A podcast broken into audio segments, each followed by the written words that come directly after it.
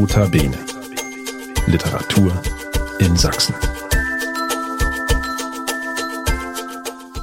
Hallo, das ist der Podcast des Sächsischen Literaturrates. Wir sind der Dachverband sächsischer Literaturvereine und Institutionen und wir wollen die Literaturszene in Sachsen hörbar machen.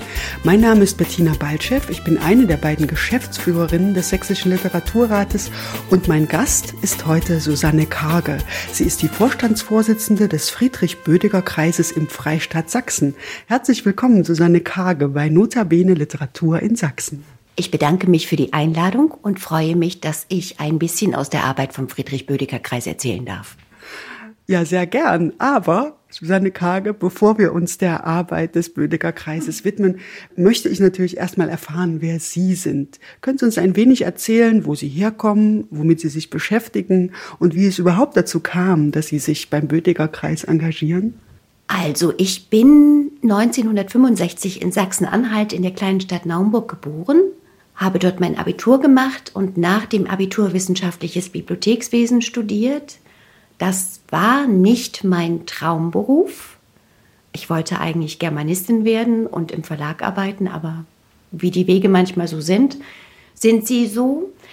Nach dem Abschluss als Diplombibliothekarin habe ich angefangen, in einer wissenschaftlichen Bibliothek zu arbeiten und fand es einfach nur schrecklich und bin dann mit fliegenden Fahnen in meine Heimatstadt zurück und habe dort in der Stadt- und Kreisbibliothek Naumburg als stellvertretende Leiterin angefangen und hatte da den Bereich Öffentlichkeitsarbeit zu verwalten, was, wenn man den Bogen wieder schließt, ganz doll auf meine heutige Tätigkeit irgendwie zurückführen kann. Ich habe also damals Einführungen von Schülern und Jugendlichen in die Bibliotheksbenutzung organisiert, ähm, habe einen Leseklub in der Bibliothek gegründet und habe für Schulen, für ältere Schüler, also sagen wir von Klasse 8 bis 10, Projekte, also so Leseprojekte aufgelegt, die wir dann im Rahmen des Deutschunterrichtes als Bibliothekare durchgeführt haben, was mit großem Erfolg und großem Anklang in den Schulen passiert ist. Also das war meine damalige Arbeit neben Tätigkeiten in einer Bibliothek, die natürlich auch wichtig sind, eben dazu gekommen ist. Dann habe ich Kinder bekommen, bin nach Leipzig verzogen und habe hier in Leipzig nur noch projektweise Anstellungen in wissenschaftlichen Bibliotheken gefunden. Also ich habe hier in der Musikbibliothek der Stadt Leipzig gearbeitet, was sehr toll war. Habe dann in der Stiftsbibliothek in Zeitz gearbeitet, aber da auch mehr im Öffentlichkeitsbereich. Und dann habe ich angefangen zu überlegen, was mache ich jetzt? Will ich noch Bibliothekar sein? Was will ich denn sein? Ganz früher wollte ich mal Schauspieler werden und dann ist mir auch dank meiner Kinder die Möglichkeit, äh, hat sich da aufgetan, zu sagen, Mensch, ich werde Erzählerin. Meine Söhne sagten, Mama, hast du eine tolle Stimme und du liest das so schön.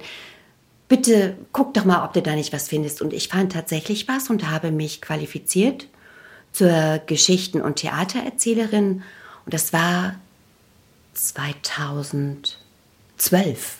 Also es ist schon wirklich ganz schön lange her. Kleine Zwischenfrage, wie qualifiziert man sich dafür? Gibt es dafür eine Ausbildung? Ja, dafür gibt es ähm, an verschiedenen Orten Ausbildung. Also die gibt es im Norden Deutschlands von versierten Erzählern. Es gibt in Berlin einen Zertifikatskurs künstlerisches Erzählen in Kunst und, und äh, Bildung.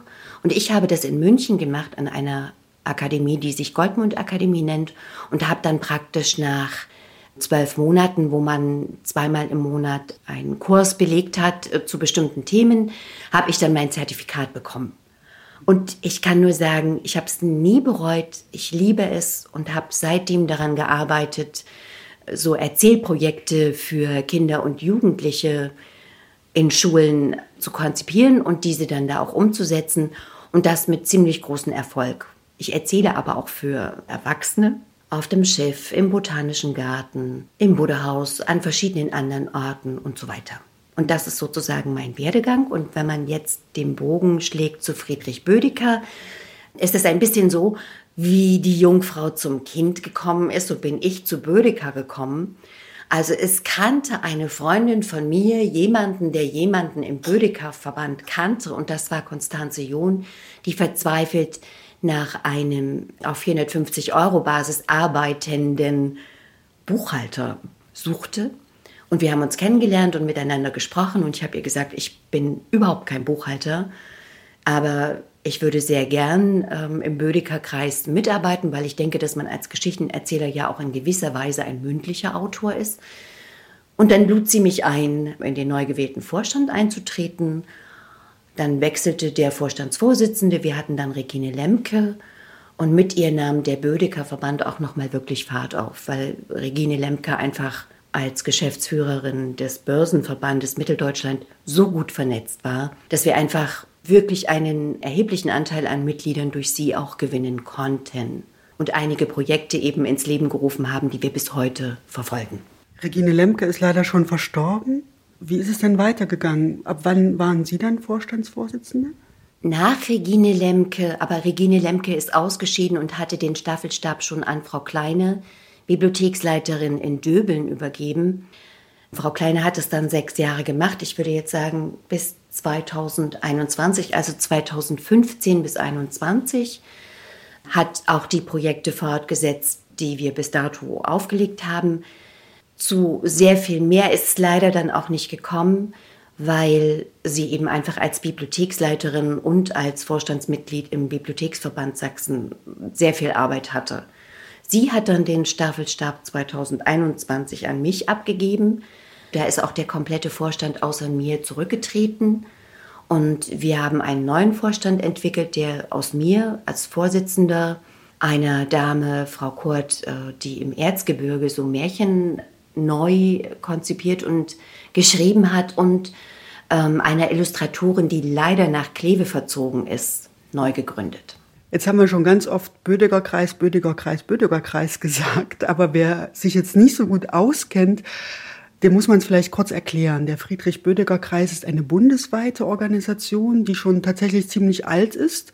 Sie wurde 1954 in Hannover gegründet und widmet sich seitdem in den Bundesländern der Leseförderung. Friedrich Bödeger war ein Pädagoge, dem es sehr wichtig war, Kinder zum Lesen zu ermuntern. Und wir haben es schon so ein bisschen angedeutet, Ihnen ist das auch sehr wichtig. Warum ist es denn wichtig, diese Basisarbeit zu leisten? Es liegt wahrscheinlich auf der Hand, würde jetzt jeder sagen, ja, Kinder müssen lesen, ist wichtig und so weiter. Aber wie würden Sie das denn als Fachfrau nochmal begründen? Ähm, ich würde das Pferd jetzt sozusagen ein bisschen von hinten aufzäumen wollen weil Lesen heißt nicht nur, dass ich schöngeistige Literatur jedweder Art, Lyrik, Prosa, was auch immer lese, sondern Lesen ist für uns als Nachfolger von Friedrich Bödecker und seiner Initiative einfach eine Schlüssel- und Kernkompetenz, die zu fördern sehr wichtig ist.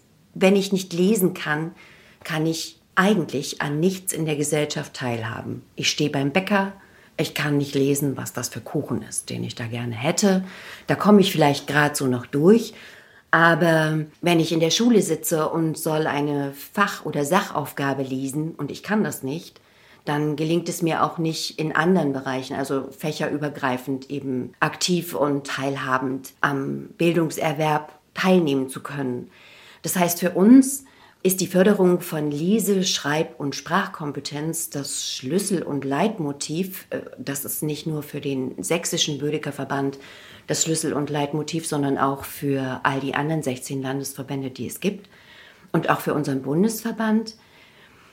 Und das, was der Friedrich Bödecker 1954 mit der Gründung des Niedersächsischen äh, Verbandes der Leseförderung damals sehr erfolgreich umgesetzt hat, muss man sagen, ist natürlich in heutiger Zeit einfach nochmal ein Ende mehr und ein Ende schärfer, wenn man, ich sag jetzt mal, die Multimedialität oder die Digitalisierung da gleich noch mit ins Spiel bringt, ist die Förderung von Leseschreib- und Sprachkompetenz eben nicht nur formal im Wortsinn zu verstehen, sondern es geht auch darum, zu verstehen, was man liest. Es geht auch darum, zu reflektieren, was man liest. Es geht darum, wieder erzählen zu können, beziehungsweise mit dem Sprachschatz oder dem Wortschatz, den man sich erworben hat, auch interaktiv äh, mit anderen Leuten ins Gespräch zu kommen. Es geht auch ums Zuhören, denn wenn ich nicht zuhören kann, dann kann ich nichts verstehen, kann nichts interpretieren etc.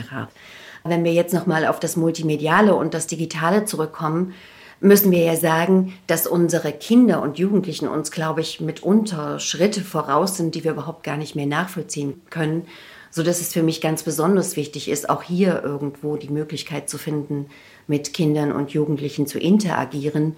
Also wir sagen, hinter all den Dingen, Filme, Podcasts, Hörbücher, Blogs etc. steht immer eine Geschichte, die ich verstehen muss, die ich wiedergeben sollte oder können sollte und die ich irgendwie in Interaktion auch mit Kindern und Jugendlichen besprechen kann. So dass wir also gesagt haben, in den letzten Jahren, wir müssen andere Zugänge schaffen, um mit Kindern und Jugendlichen zusammenzukommen als Autoren, als Erzähler, als Literaturvermittler etc., wie immer wir uns bezeichnen wollen. Das heißt, es geht nicht nur um das Buch an sich, sondern es geht um dieses Spartenübergreifende, was mit einem Buch oder nein, sagen wir es so, mit Buchstaben zu tun hat. Wir versuchen also Projekte aufzusetzen oder zu konzipieren, die die Sparte Literatur als Kunstvermittlung, die Sparte Theater als Kunstvermittlung, die Sparte Illustration, die Sparte Hörbuch machen, was auch immer man sich vorstellen kann, ähm, miteinander zu verknüpfen und ganz besonders mit kulturell benachteiligten Kindern dazu zu arbeiten oder miteinander zu arbeiten. Ich habe ein bisschen recherchiert und habe dabei eine Zahl gefunden, die mich irritiert hat. 43 Prozent der Elternhäuser lesen nicht mehr vor dann möchte ich gar nicht drüber nachdenken, ob die ins Theater oder ins Museum oder irgendwo anders hingehen und ihre Kinder daran führen. Alles, was Sie sagen, ist richtig. Mir kam jetzt gerade der Gedanke, wir haben Schulen, wir haben Bibliotheken, die haben alle den Auftrag, Kindern, Jugendlichen Literatur, das Schreiben, die Buchstaben, wie Sie es auch sagen, näher zu bringen. Trotzdem braucht es offensichtlich den Bödeger Kreis, der da irgendetwas leistet, was entweder in den Schulen und Bibliotheken nicht geleistet werden kann oder einfach nicht geleistet wird. Was schafft denn der Bödiger Kreis, was darüber hinausgeht? Also ich bin überzeugt davon, dass Schulen und Bibliotheken einen wertvollen Beitrag leisten in dem Rahmen, den sie für sich in der Leseförderung vorgegeben haben. Ich habe es versucht zu erklären, also wir ziehen uns nicht zurück auf nur Leseförderung, sondern wir versuchen gerade im kulturellen außerschulischen Bereich Angebote zu konzipieren, die eben spartenübergreifend, die also einfach über den gesetzten Rahmen, den Schulen oder Bibliotheken haben, hinausgehen. Mhm. Es ist nicht immer leicht, mit Schulen in Kontakt zu kommen, weil sehr viele Menschen unterwegs sind und, oder sehr viele Vereine und Institutionen, die ähnliche Dinge vielleicht bestreiten wie wir, die an die Schulen herantreten und Projekte platzieren wollen, die eben diesen Bereich abdecken.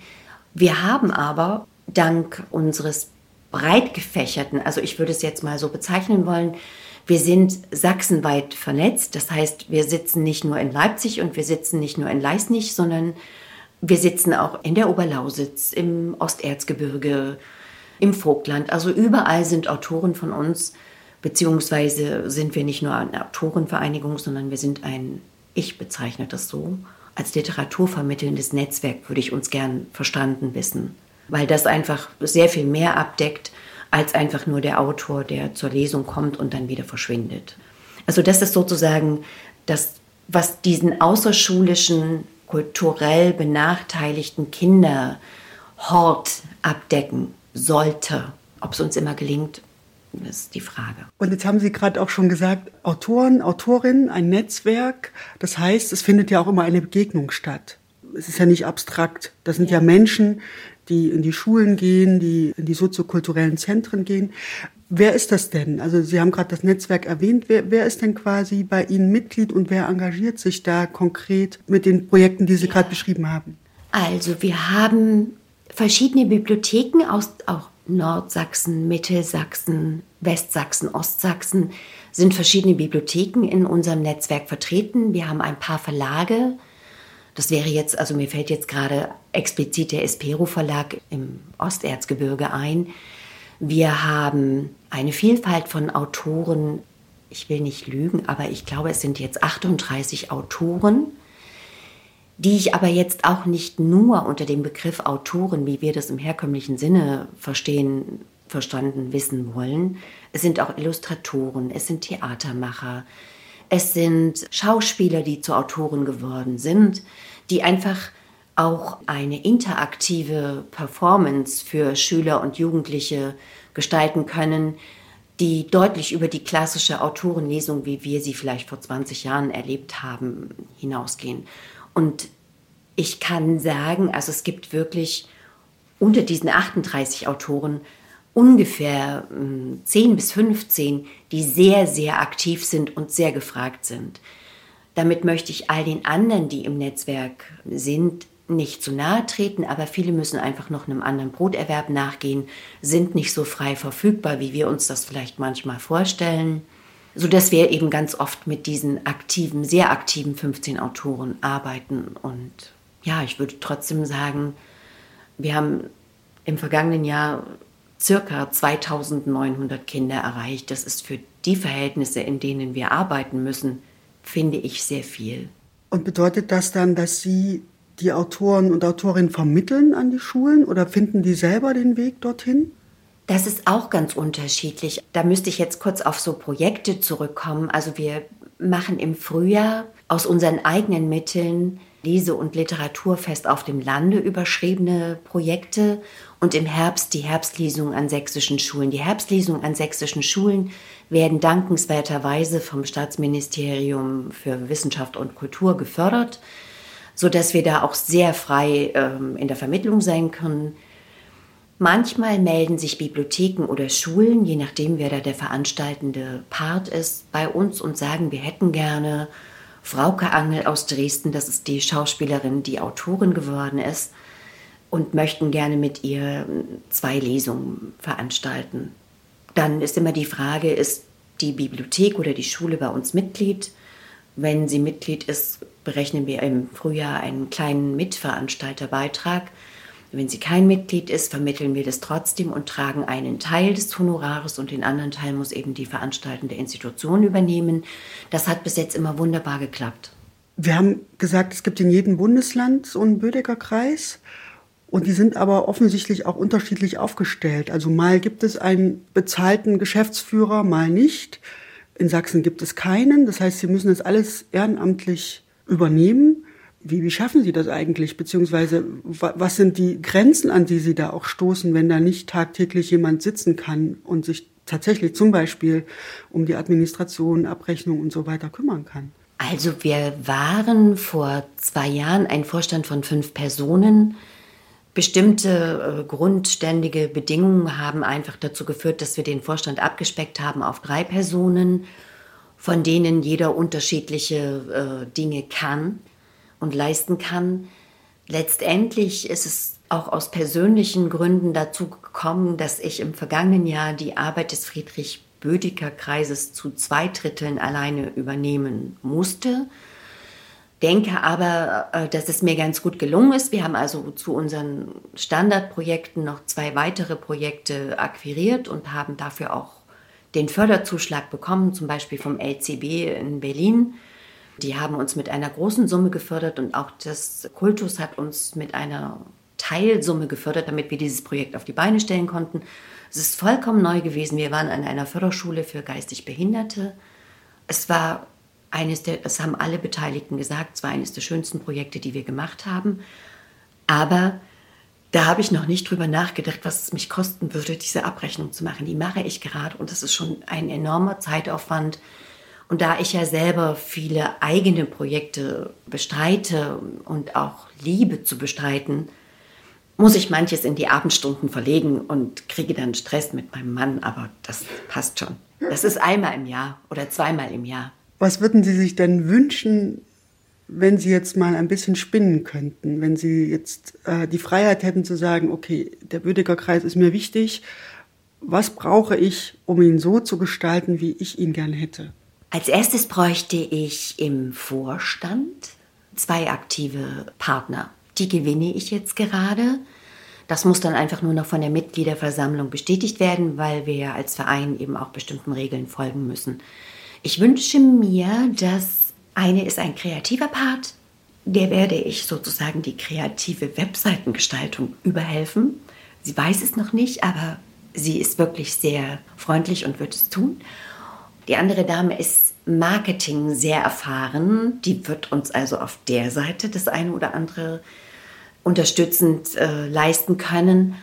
Und meine zukünftige Vertreterin, die Frau John und ich, ja, wir müssen uns dann den buchhalterischen Fragen widmen. Aber wenn ich mir was wünschen darf, dann wünsche ich mir, dass wir, das werde ich versuchen, bei der Stadt Leipzig zu beantragen. Jahr für Jahr wird es dann natürlich bedeuten, dass wir eine institutionelle Förderung im kleinen Rahmen bekommen, sodass wir uns vielleicht zwei, dreimal im Jahr so jemanden leisten können, der vier, dreimal vier Wochen irgendwie nur das macht. Das wäre mein Traum. Dann hoffen wir, dass der Traum in Erfüllung geht. Sie sind jetzt schon eine ganze Weile dabei, zuerst als Mitglied, dann auch als Vorstandsvorsitzende. Wenn wir jetzt als Normalsterbliche die Zeitung aufschlagen, dann lesen wir Lehrermangel, Lehrermangel, Lehrermangel, nicht nur in Sachsen, in der ganzen Bundesrepublik. Und das schlägt sich ja auch wieder auf die Lesekompetenzen der Kinder. Sie haben es gerade gesagt, zu Hause wird nicht mehr gelesen. Wenn in den Schulen die Schulstunden ausfallen, ist es auch prekär. Haben Sie da eine Entwicklung festgestellt in den letzten Jahren, dass man vielleicht das sich auch einfach macht und sagt, naja, dann kann ja der Bödeger Kreis sich drum kümmern? Oder wird die Funktion des Bödeger Kreises nicht immer wichtiger? Also sie wird tatsächlich immer wichtiger. Allerdings ist es nicht so leicht, ähm, mit Schulen in Kontakt zu kommen und seine Projekte zu platzieren, egal wie wichtig sie erachtet werden und wie sie bewertet werden. Wir haben aber das große Glück, dass wir über unseren Bundesverband diese Kulturmacht stark Projekte machen dürfen, wo einer Schule keinerlei Kosten erwachsen, keinerlei Organisationsfragen eine Rolle spielen, weil die Maßgabe bis dato, also es ändert sich jetzt auch in den nächsten fünf Jahren, immer war, außerschulische Projekte zu machen. Das ist für uns als Bödeger Kreis sehr, sehr schwierig gewesen, außerschulisch Kinder zu motivieren. Jetzt musste man noch, und da unser Anliegen ja ist, kulturell benachteiligte Kinder anzusprechen, war das nochmal ein Punkt, der es nicht leichter gemacht hat. Wir haben jetzt sechs Autoren, die das seit vier oder fünf Jahren bestreiten und die ihre Erfahrungen gesammelt haben. Irgendwie ist es uns immer gelungen, ein Schreibwerkstatt an, äh, Werkstattprojekt an Schulen zu platzieren und im Laufe dieser fünf Jahre, ja, das Pilotprojekt ist immer schwer, da weiß keiner, wie funktioniert das, weiß ich es als, als Autorin oder als Autorenpate, weiß ich das als Schule, eigentlich weiß ich es nicht, ich muss es probieren. Und jeder der Autoren hat es geschafft, ein kulturelles Netzwerk aufzubauen, also mit einem Museum, einer soziokulturellen Einrichtung und einer Schule, das auf die Beine zu stellen. Und wenn ich jetzt mal meine Projekte am Humboldt-Gymnasium nehme, dann behaupte ich, nach fünf Jahren weiß jeder, was er an dem anderen hat. Und die Nachfrage ist mittlerweile nicht so, dass ich in die Schule gehe und sage, darf ich, sondern Lehrer kommen und sagen, ich will das auch machen. Wir arbeiten dann natürlich auch mit sowohl kulturell benachteiligten Kindern als auch Kindern, die deutsche Sprache sehr gut beherrschen, als auch Kinder, die anderthalb Jahre oder ein Jahr erst in Deutschland leben und die deutsche Sprache erst lernen müssen, was auch ein soziales Miteinander oder das Gefüge der Schüler untereinander unheimlich aufbaut, was für die Schule auch äußerst wichtig ist. Das deckt man als Lehrer nicht ab, dass mhm. soziale Kompetenzen gefördert werden. Insofern denke ich, haben wir einiges erreicht und haben auch einen Status bekommen. Der reicht noch nicht. Der reicht noch nicht, aber so wie Sie es jetzt beschrieben haben, wird da, glaube ich, noch viel passieren. Haben Sie schon für 2023 konkrete Pläne, die wir schon erzählen können? Also 2023 möchte ich die Webseite des Vereines neu gestalten dann habe ich mir ganz fest vorgenommen, also außer den laufenden Projekten, also wir werden ein Lesefest machen in Wörthwitz, also an unserem Vereinssitz, wir werden die Herbstlesung machen, wir werden die Frühjahrslesung machen und zwei bis drei Lesereisen einiger Autoren fördern. Aber mehr wollen wir nicht machen, weil wir müssen einfach ein bisschen aufarbeiten und überlegen, was können wir tun, damit wir uns flächendeckender aufstellen können, damit wir einfach mehr Gelder akquirieren können.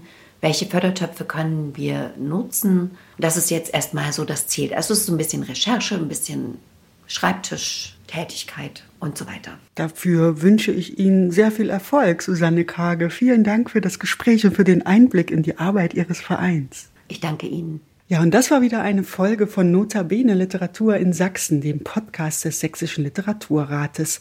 Mein Name ist Bettina Balchev und wenn ihr und Sie reagieren wollt, meldet euch gern unter kontakt.sächsischer-literaturrat.de. Schaut auf unserer Website vorbei. Da findet ihr auch alle weiteren Folgen unserer Podcast-Reihe, zum Beispiel mit vielen unserer Mitgliedsvereine, denn auch der Friedrich-Bödiger-Kreis im Freistaat Sachsen gehört zum Sächsischen Literaturrat. Und ihr findet diese Podcast-Reihe natürlich auch bei allen einschlägigen Streaming-Diensten. Also dann bis bald, wir hören uns. Nota Bene. Literatur in Sachsen.